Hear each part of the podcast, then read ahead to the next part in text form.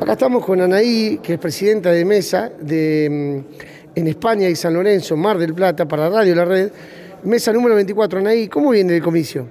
Bien, bien tranquilo, pero bastante fluido, mucha gente grande que uno pensaba que con el tema de la pandemia por ahí iban a tener miedo, pero bueno, vienen a, a emitir su voto contentos, así que es un día de fiesta para los radicales.